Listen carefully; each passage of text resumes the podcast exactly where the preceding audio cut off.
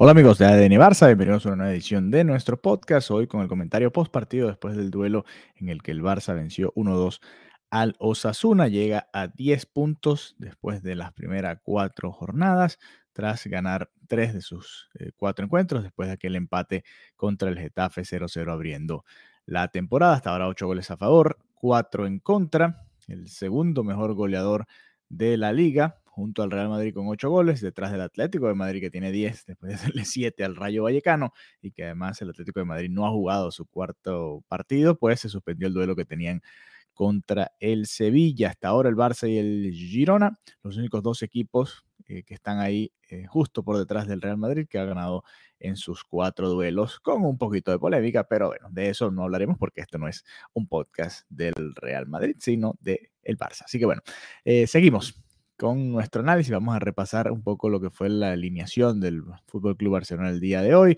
Vimos el debut de los dos Joaos, vimos eh, cosas que esperábamos con la presencia de la Yamal en el equipo titular y queremos comentarlo un poquito con todos ustedes. En el arco estuvo Marc-André Ter Stegen, Sergi Roberto como lateral derecho. Yo decía que por favor que sea la última vez que lo vemos jugando en esta posición en su carrera, que si va a jugar que sea como mediocampista, ¿no? Y que se le pueda aprovechar ahí de otra manera.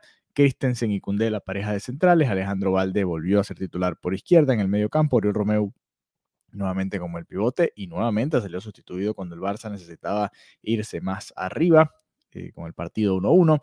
Frenkie de Jong, partidazo de de Jong nuevamente. Gundogan en la media cancha. Gaby también como ese cuarto mediocampista que juega un poquito más adelantado. Robert Lewandowski y Lamin Yamal, que fue titular nuevamente por encima de Rafinha. Desde el banco entraron los eh, recién incorporados Joao Cancelo, Íñigo Martínez y Joao Félix, y además también Ferran Torres y Rafinha en una segunda mitad que no fue muy bonita. El partido en general, el partido en general yo diría que no fue de los más vistosos, mucha posesión de balón para el Barça, pero le costó realmente ser, eh, superior a los Asuna y generar muchas ocasiones. Si nos fijamos, y me voy a ir a las estadísticas que no siempre muestran todo, pero el Barça apenas remató nueve veces y cuatro de esas fueron al arco. Hubo varias, eh, sobre todo en la primera mitad. Recuerdo claramente el, balón al poste de Frenkie de Jong, el rebote que le pega a Lewandowski, que no, se considera como un remate, y después la que falla eh, Gundogan, que creo que es la más clara de la primera mitad, la que falla Gundogan, que le queda el balón la mano en el pie derecho después de golpear en la mano de un defensor de los Asuna y que termina fallando. Pedía penal Gundogan, pero la realidad es que ese gol tenía que haber entrado y tenía que haber sido un triunfo eh, para el Barça desde más temprano, ¿no? Que el Barça se hubiese adelantado en el marcador y quizás hubiese sido un partido distinto. Pero más allá de eso, eh, le sigue costando todavía al Barça eh, despegar. Yo no veo todavía la mejor versión de Lewandowski. Puede ser que ya estemos viendo simplemente el declive natural del delantero, aunque para mí todavía pudiese dar mucho más. Tuvo uno de esos remates en la primera mitad, pero fue un remate frontal desde, la, desde afuera del área, que realmente no tuvo tanto peligro. Hoy le costó también a la Minja mal desbordar y ser esa, esa pieza que cambia un poco, ¿no? Que, genera peligro, que da esa sensación de peligro y le costó muchísimo. Eh, Gaby mucho más peleando en la media cancha y, tuvo muchas veces, lo veía muy solo, por ejemplo, eh, con Arezo y con Catena, el central y el lateral, o el lateral y el central respectivamente de los Asuna muchos momentos en los que estaba ahí dentro de ese cuadrado, ¿no? Entre esos dos y García e Ibáñez o a veces Iker Muñoz y le costaba a Gaby aprovechar ese espacio y quizás generar un poquito más de, ocasiones de gol, ¿no? Y, es donde hay que aprovechar los momentos que se tienen, los espacios que se tienen y pareciera que, le costó a Gaby. También hay que decir que este es un Osasuna que jugó eh, prácticamente con el equipo suplente porque venía de jugar eliminatoria europea entre semanas y que a pesar de eso fue un partido bastante disputado y que si me apuran el empate hubiese sido también un resultado justo, ¿no? Así que el Barça saca los tres puntos nuevamente de un campo muy complicado como es el Sadar, pero sin un partido en el que puedas realmente soltar cohetes, ni mucho menos, ¿no? Y, bueno, dije que no iba a comparar al, Real Madrid con el Barcelona, pero en este caso lo voy a hacer en cuanto a que ninguno de los dos ha sido realmente superior a sus rivales. Eh, sobre todo en los últimos dos partidos del Barça, puedo hablar. Los del Madrid tampoco ha ganado muchos partidos por la mínima y, le cuesta, ¿no? Así que vamos a ver, estos dos equipos, más allá de los buenos puntajes que tienen hasta ahora, les ha costado mucho ser superiores y vamos a ver al Barça cómo va a enfrentar ahora al Betis, ¿no? Ya en la próxima jornada, pero eso será después de la fecha FIFA, así que el Barça tiene tiempo para juntarse, reagruparse y ver qué tal, qué tal le.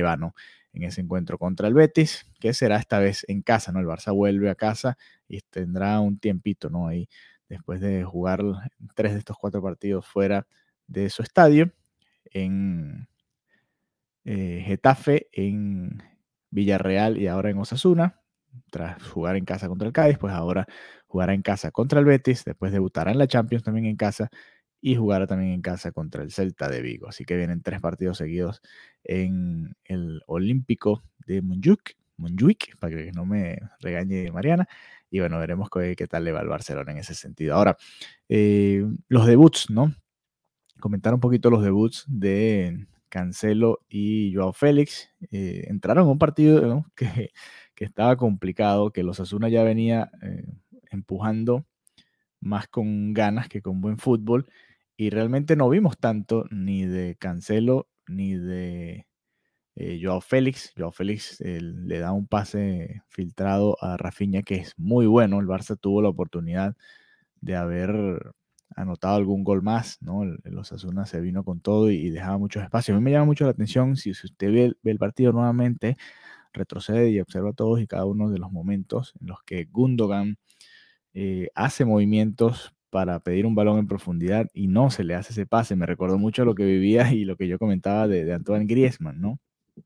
Que el Barça era, un equipo que estaba muy acostumbrado a esos pases en profundidad, a esos pases por encima de la defensa con alguien que viene desde la segunda línea y que ahora le cuesta un poco más, ¿no? Y, no fue solo no fue solo Gundogan, fue un movimiento que le vimos también a Joao Félix en los minutos finales.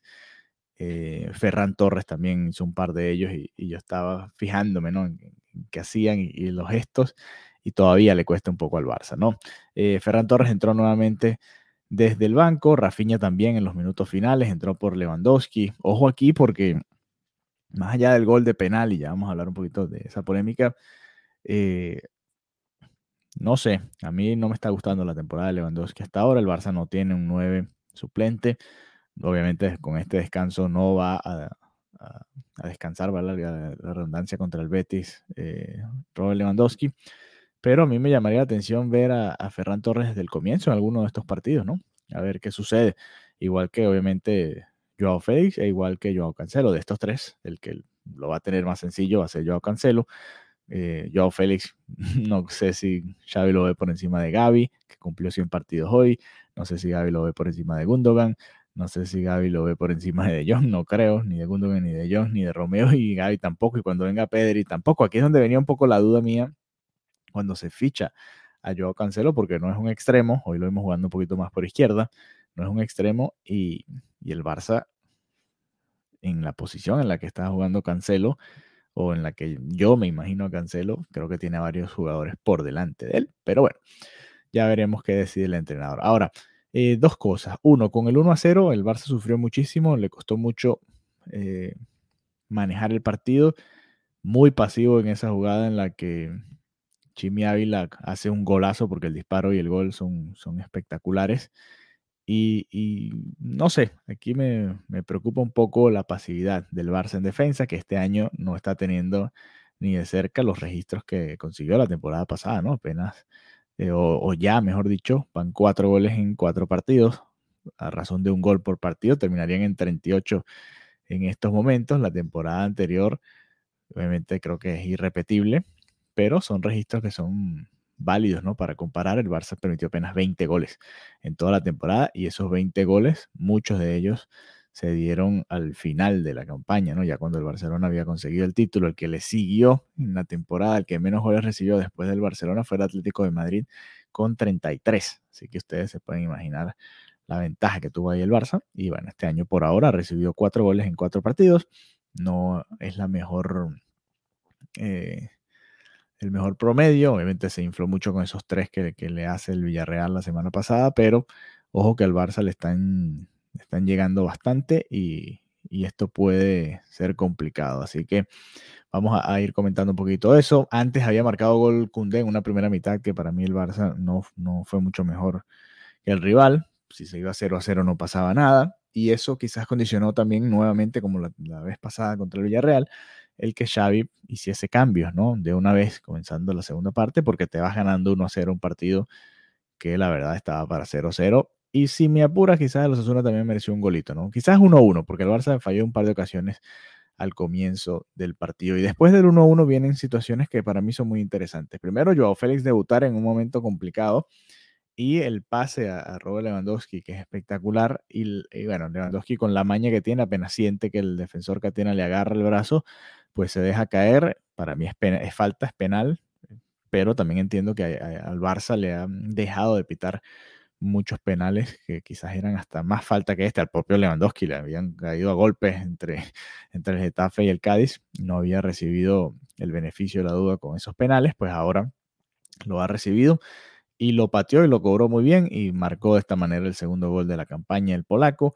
Y son tres puntos muy importantes uno de esos campos complicados, cuando uno ve el calendario, uno dice, bueno, el Sánchez Pizjuán, el del Sevilla, el, del Villarreal, allá en la Cerámica, eh, Celta de Vigo, allá en Balaídos, le, cuesta mucho al Barça, eh, Mestalla contra el Valencia, el Sadar contra los Asuna, el Real Arena contra la Real Sociedad, el Benito Villamarín contra el Betis, son de esos partidos que uno sabe que van a ser complicados. San Mamés contra el Athletic Club de Bilbao, el Wanda Metropolitano, ni se diga. Y bueno, el, Girona siempre suele complicarnos y el Real Madrid con el Santiago Bernabéu.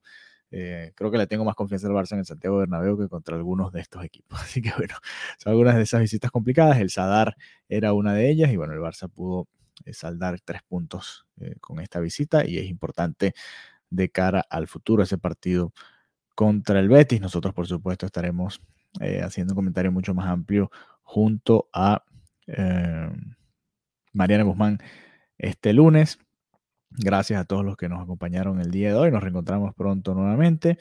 Y eh, bueno, nada, un abrazo y será hasta la próxima.